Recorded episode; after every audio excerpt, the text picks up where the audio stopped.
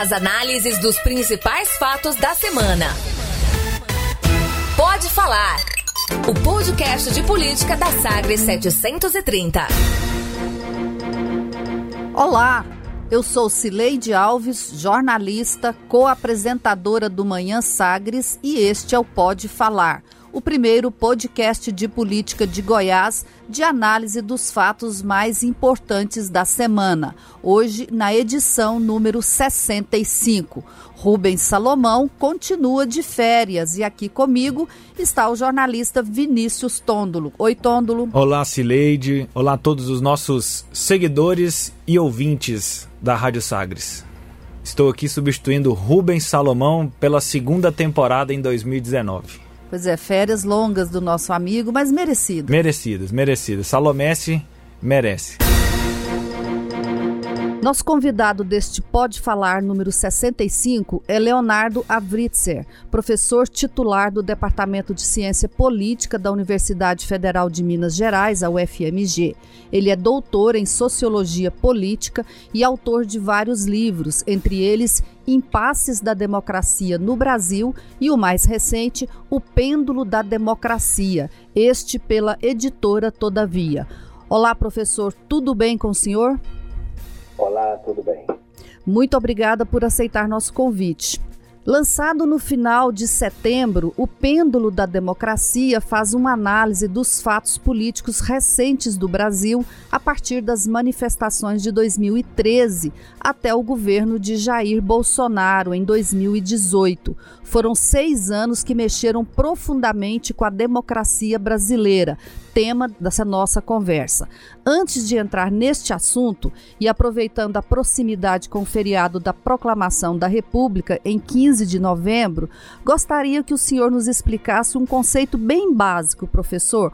O que, que é a República? Olha, a República ela é uma forma de governo, mas ela também, ou seja, ela de uma certa maneira ela é o oposto da monarquia, então república e monarquia são formas de governo, mas a república também é uma ideia de que é, existem limites para o exercício do poder. Né? Portanto, a república é o governo das leis, a república é o governo das regras. Né? E a república também é uma forma de separação entre religião e Estado. Pois é, a nossa é, república, ela completa agora é, 130 como é que é, 130 anos, né? É uma república nova, bastante nova. E, mas a gente já, teve é, várias subdivisões nessa república. Começamos com a República Velha, é, depois veio a Revolução de 30, veio o que se chama de a Nova República, que foi depois da Constituição de 1988. Quais, quais fases a nossa democracia passou nesse período é, de república? Olha, foram muitas fases, né? Porque na verdade, a República no Brasil não foi um grande movimento popular, né? A gente sabe disso, né? É diferente da, por exemplo, da Revolução Francesa, que também é uma proclamação da República, ou mesmo da independência dos Estados Unidos, que também é uma proclamação da República, né? Nesse caso, né? Por que, que a República Brasileira é diferente? Porque ela foi em primeiro lugar, um movimento militar, né? ou seja, quem proclama a República do Brasil é um general, né? no caso Deodoro da Fonseca, um general até muito próximo na época ao, ao próprio imperador. Né? Então, a República não, não chega a ser um movimento popular muito importante. Ela é uma reação, vamos dizer, das elites brasileiras, e aí se a gente tem um tema é, comum para a gente pensar em relação a esse período inteiro, ela é uma reorganização das elites brasileiras em função da abolição da escravidão que tinha ocorrido no ano anterior, né? Então, o que a gente pode dizer é que o primeiro período da República Brasileira é um período de muita instabilidade, também de governos muito oligárquicos, né? Não existia o voto secreto, o sufrágio era extremamente restrito. Então, a Primeira República foi um período com essa característica. Quando vem a crise dos anos 30, como essa crise que nós vemos hoje é uma crise internacional, né? começa com uma crise é, econômica nos Estados Unidos, dali é, tem uma série de reorganizações políticas na Europa, a ascensão do nazifascismo, uma série de outros elementos, o Brasil também reage a essas questões. O Estado Novo, na verdade, ele é já um, a repercussão no Brasil de todos esses fatos, né? E acaba numa experiência autoritária, especialmente a partir de 37, né? Depois nós temos um período democrático é, restrito, mas importante, no, no pós-guerra, mais uma vez obedecendo uma lógica democrática que se instaurou no mundo com o fim da Segunda Guerra Mundial, com a derrota do nazismo. E, por último, nós temos o autoritarismo e a nova república. Né? O que vale a pena realmente pensar é esse período que, que se inaugura em 1985, a nova república, porque ele é o período mais republicano e mais democrático da história do Brasil, ainda que hoje a gente certamente tem muitos problemas, tanto com a nossa democracia quanto com o nosso republicanismo. Né? Pois é, então, considerando isso, a democracia brasileira, ela tem apenas 34 anos aí de regularidade, de 85 até 2019 é, é um período muito curto na história de um país. Isso explicaria a nossa dificuldade é, com a, o regime de, democrático? Ou até a nossa dificuldade de, é, de como fica tão restrito, né? É, é, é um público tão pequeno assim. É, até a, a, aceitação, a compreensão da população do que realmente é democracia, do que realmente é república? Diria o seguinte, as do, concordo com as duas afirmações, né? Ou seja, em primeiro lugar, é um período limitado, e mesmo nesse período limitado, com muita instabilidade, não é? Então, uh, tivemos é, dois impeachments presidenciais, né? O ex-presidente Collor, do ex-presidente Dilma, tivemos é, pedidos de impeachment para praticamente todos os presidentes desse período, com exceção do ex-presidente Lula e do ex-presidente Itamar Franco.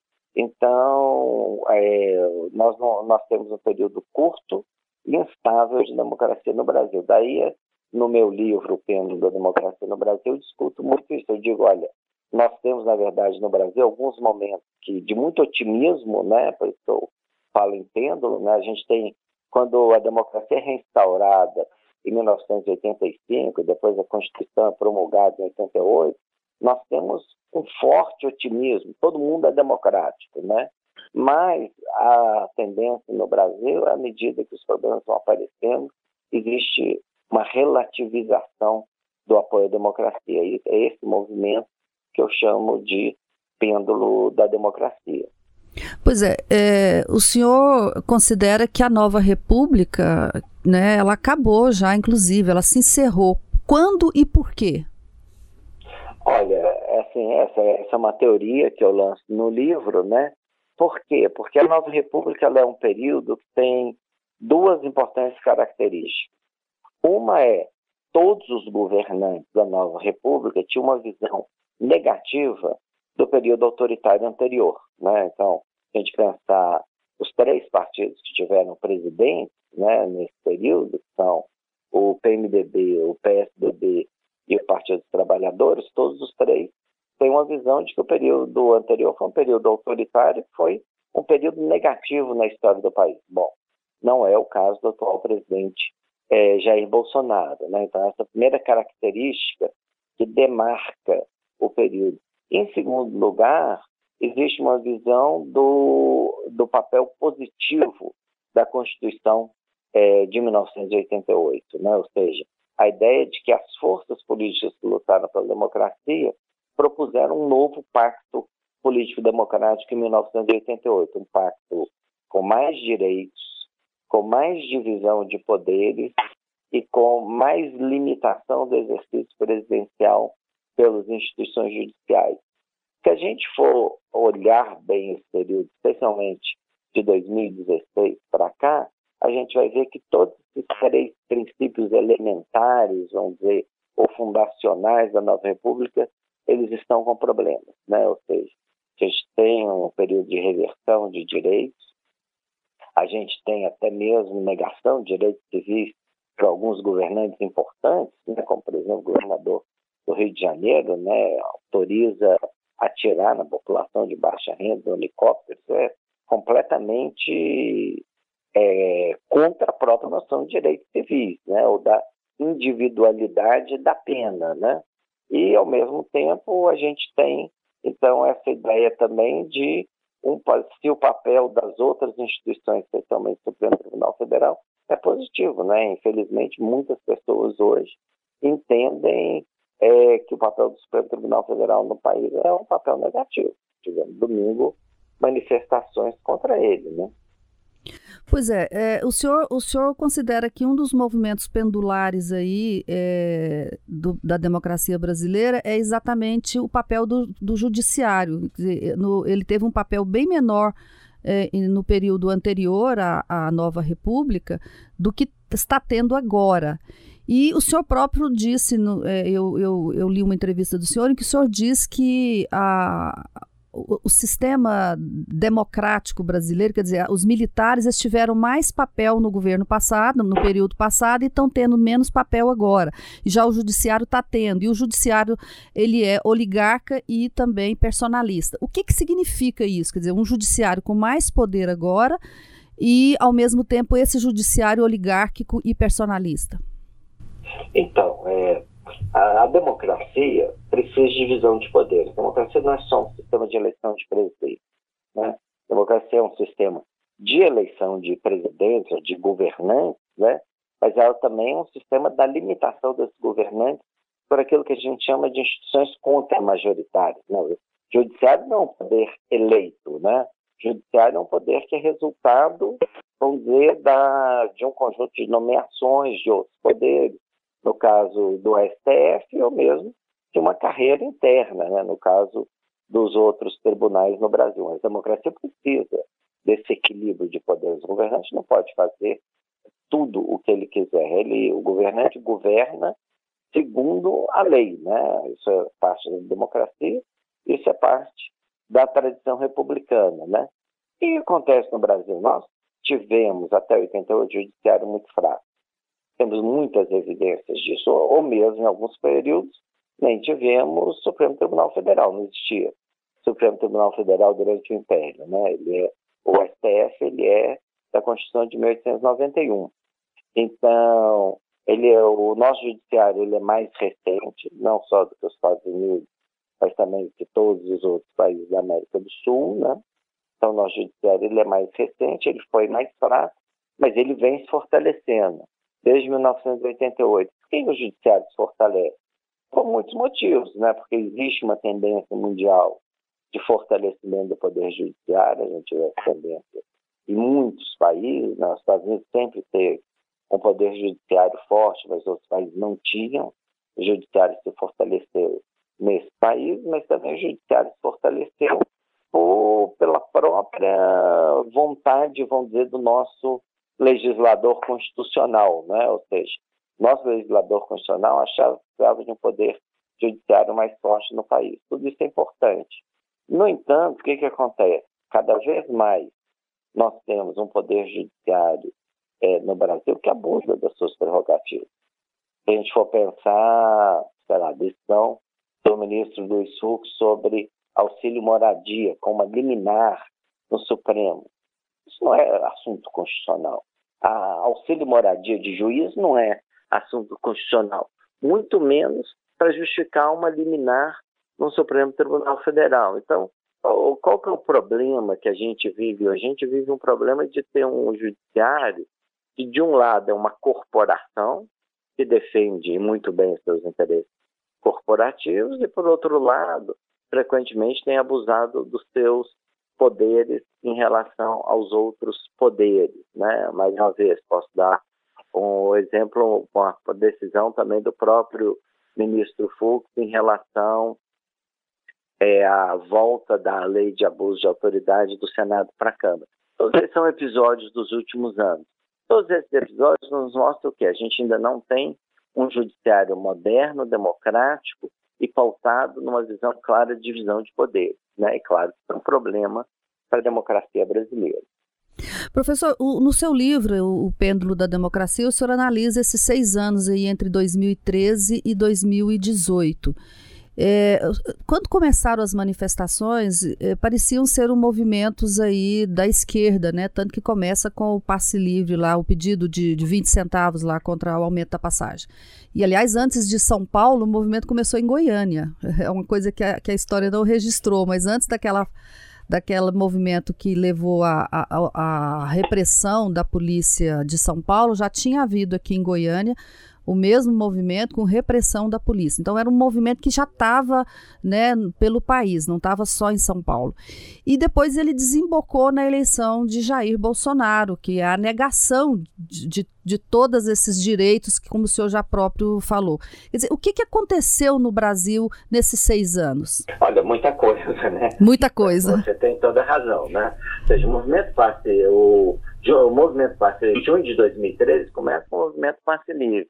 Mas, assim, ainda no mês de junho, nós temos uma enorme reorganização das forças conservadoras do Brasil. O MBL, por exemplo, Movimento Brasil Livre, hoje tem, inclusive, um dos seus principais dirigentes já como deputado federal. Ele se organiza em junho de 2013, né?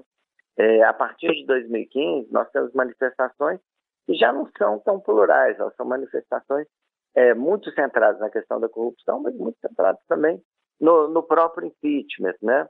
É, em seguida, a gente tem um protagonismo muito forte da Operação Lava Jato no país, uma operação contra a corrupção, e nada contra a existência de operações contra a corrupção, mas a Lava Jato foi, na verdade, é, colocando, escanteando o sistema político brasileiro quase todo, né? E nisso sobrou o Jair Bolsonaro. O Jair Bolsonaro, o que, que ele é? Ele é um outsider, né? Ele é uma pessoa classicamente fora do sistema político, apesar de ter sido deputado federal por 28 anos, né? Mas nesse período ele era um marginal, vamos dizer.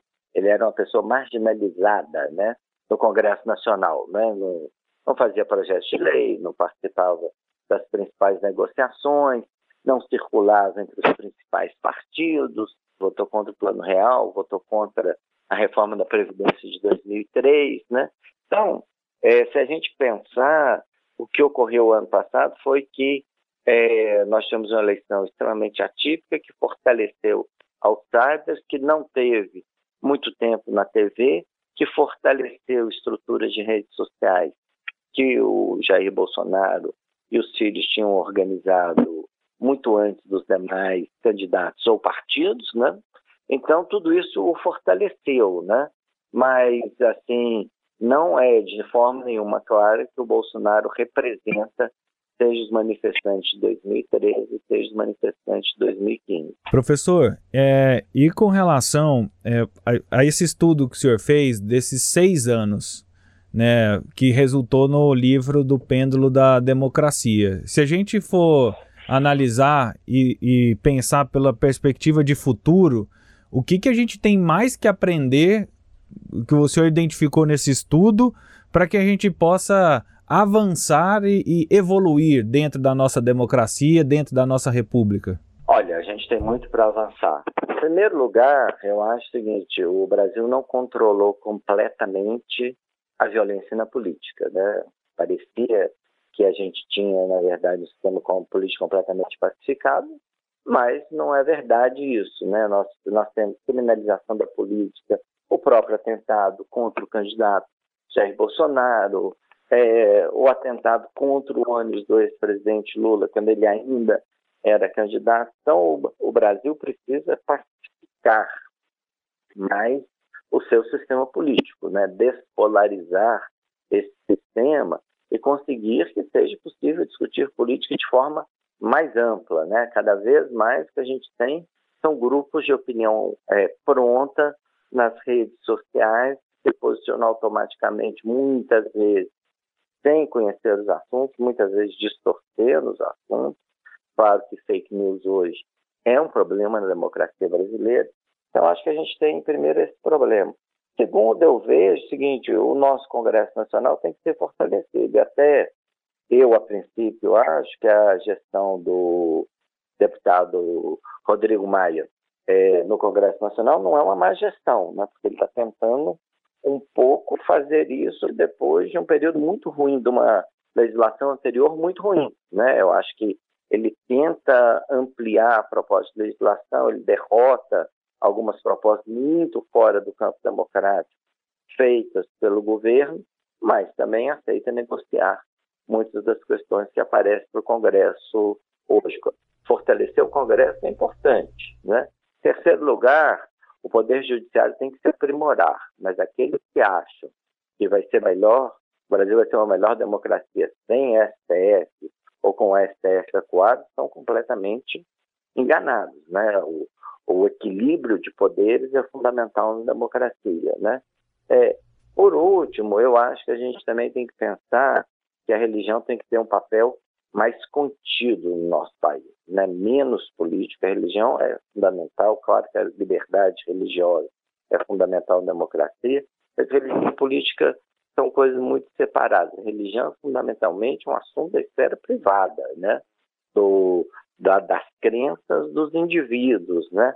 Não é bom que a religião tenha tanta entrada dentro da política. Então, eu vejo essas quatro questões aí como fundamentais para a gente melhorar a nossa democracia. Pois é, nesse contexto de violência na política, de um Congresso ainda tentando se afirmar, de um judiciário que, que há uma tentativa de acuá-lo e de forte é, é, participação de, de, religiosos na política, o Lula sai da cadeia. O que, que pode acontecer a partir de agora, professor? Eu acho que combater a corrupção é muito importante, mas não tem dúvida que a Operação Lava Jato cometeu abusos, né? Talvez o Brasil tenha até mesmo que rever a própria ideia da força-tarefa, porque a força-tarefa não pode ser um local no qual se juntam indivíduos que, além de querer combater a corrupção, têm concepções sobre política, ou sobre política partidária. Não pode ser isso, não é? Então, eu acho que a saída do presidente Lula ela está de acordo com o texto constitucional, né? Então, eu acho que ele tinha mesmo que sair de Curitiba. A questão é como reorganizar um grande centro democrático no Brasil que, vamos dizer, modere a polarização política. Eu acho que o próprio ex-presidente Lula pode ter uma contribuição nesse processo. Espero que ele tenha, porque, na verdade, a saída da nossa crise é mais democracia, mais organização desse centro democrático. Não tem uma saída da crise pelos lados polarizados. Pois é, aí entra uma pergunta que, que, me, que me, é, me deixa muito pensativa.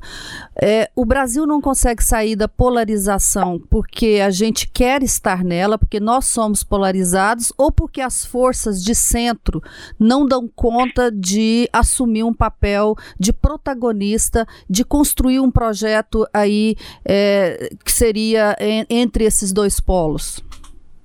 Eu acho que as duas coisas. Eu acho que a nossa está muito polarizada, mas vamos pensar que a gente veio de um período entre 88 e 2014, onde, na verdade, a sociedade brasileira despolarizou. Uma parte grande da população, a grande maioria, foi a favor da estabilidade fiscal, da reforma da moeda, depois das políticas sociais, depois da redução da pobreza. Então, vamos dizer assim, não tem nada na natureza do país Brasil, da população brasileira, que diga que a gente não pode voltar a conversar, entendeu? E encontrar posições comuns, encontrar uma agenda comum, né? Eu acho que nós tivemos mais tempo de despolarização do que de polarização. Então, eu não acho que existe que a polarização é inevitável. Agora, nós também temos um centro no Brasil que se desfez muito rapidamente, que precisa ser, vamos dizer, costurado outra vez, né? Ou seja, os governos têm que ter pautas mais amplas, né? Nesse ponto, eu elogio mais uma vez o, o presidente do Congresso Nacional, o Rodrigo Maia, porque eu acho que ele é dos poucos políticos que está, de fato, tentando fazer isso.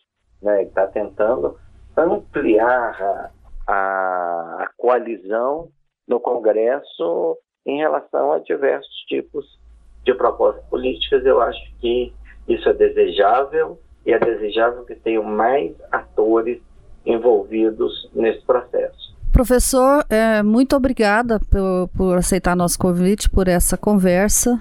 é muito importante. E o livro, é, O Pêndulo da Democracia, a gente encontra em qualquer livraria. Isso aí. Muito obrigado a vocês também. Obrigada, um grande abraço. Hoje, excepcionalmente, o programa só tem um bloco por conta desta entrevista com o autor do livro O Pêndulo da Democracia. E assim termina esse bloco. Vamos agora ao quadro Língua Solta, com a música tema Mundo Melhor, da primeira banda goiana de rock, o Língua Solta.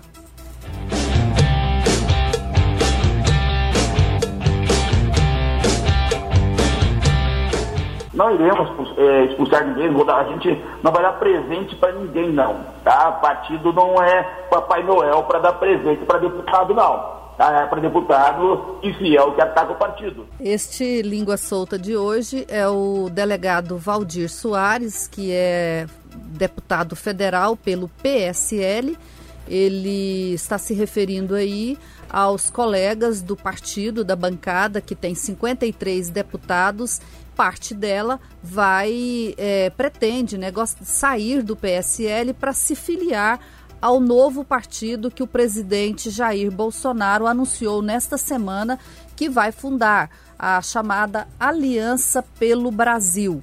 É, o deputado está dizendo que eles não vão expulsar esse, esses colegas, né, esses parlamentares que pretendem mudar de legenda e disse que vai deixar por conta deles é, se virarem. Como eles é, dependem da fidelidade partidária, esse, esse vai ser uma pedra no sapato deles que eles vão ter que se desfazer dela.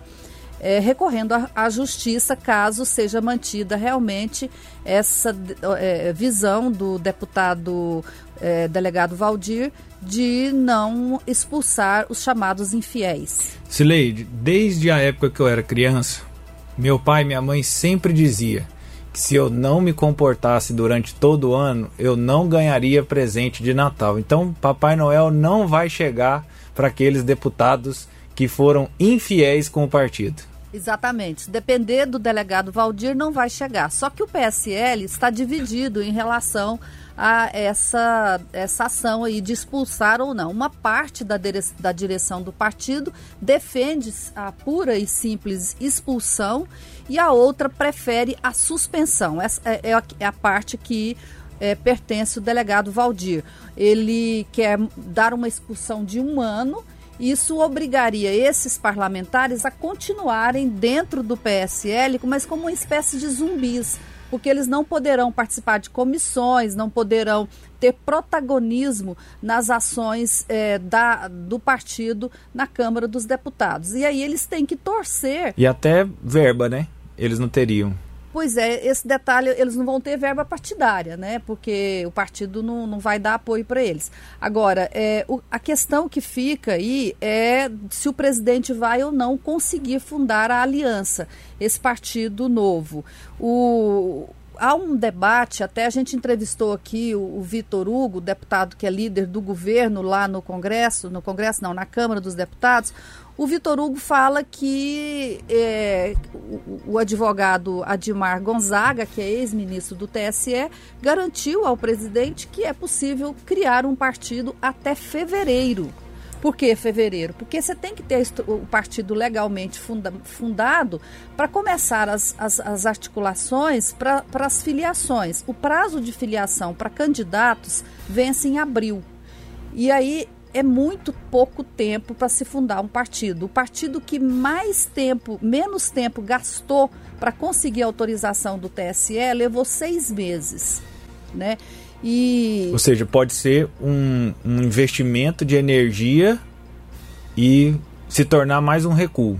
Pode, assim, o presidente, até eu perguntei para o Vitor Hugo o que, que aconteceria, né, se não tivesse é, caso não dê certo. E aí ele está falando que vão fazer um plano B, que o plano B pode ser é, ir para um partido é, pequeno que aceite abrigá-los enquanto é, eles montam esse novo partido. E aí o governo fala em atrair uma bancada maior, né, não só metade do PSL, que seria o número de parlamentares que pode, pode sair do PSL para aderir a esse partido de, do presidente, mas ele quer atrair políticos de outras legendas. E em Goiás é, já tem uma bolsa de apostas sobre nomes de, de deputados federais goianos que poderiam aderir à aliança do presidente Jair Bolsonaro. O próprio Vitor Hugo, que vai ser inclusive o presidente regional, é o líder, né, é o primeiro, é o primeiro da fila aí. O professor Alcides, que é o deputado é, aqui de Aparecida de Goiânia, a Magda Mofato, que está no PL, mas é um nome que ela pode negociar. E, por fim, o deputado federal João Campos, que está num partido pequeno também, que é o, o, o, Partido Republicano, PRP, e o deputado é muito amigo do Bolsonaro, então aposta-se que essa relação dele com o Bolsonaro pode levá-lo para esse novo partido. Mas vai depender né, da capacidade política do presidente de montar esse partido nesse prazo, com todas as dificuldades burocráticas que tem no TSE.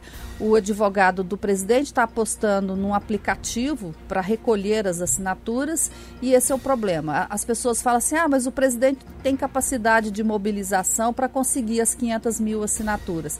Acho que tem capacidade de mobilização para conseguir até um milhão de assinaturas. Esse não é o problema, não vai ser o problema do presidente. O problema é o tempo que o TSE leva para checar, todas essas assinaturas.